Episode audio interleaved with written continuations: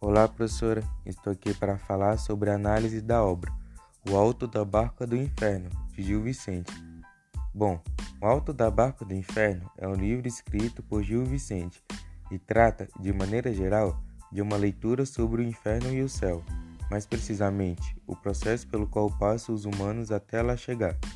O anjo e o diabo passam a acusar ou defender os indivíduos que chegam até a barca. Diversas pessoas chegam do fidalgo até o sapateiro. Os cavaleiros que chegam até o local são logo absolvidos, pois morreram em nome da cristandade. Portanto, pode analisar-se que a obra foi lançada como uma crítica à sociedade portuguesa. Vemos isso até nos dias de hoje.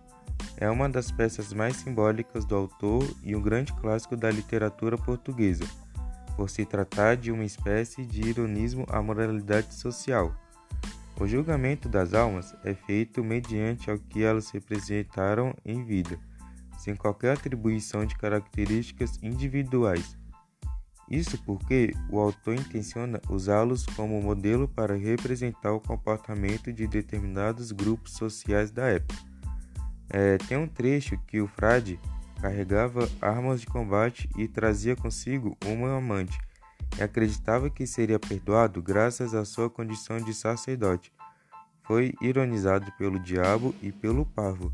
Assim seguiu para a barca rumo ao porto de Lúcifer. Com isso, vemos que a obra também traz uma questão religiosa. É... Bom, professora, esse foi meu podcast. Espero que a senhora tenha gostado.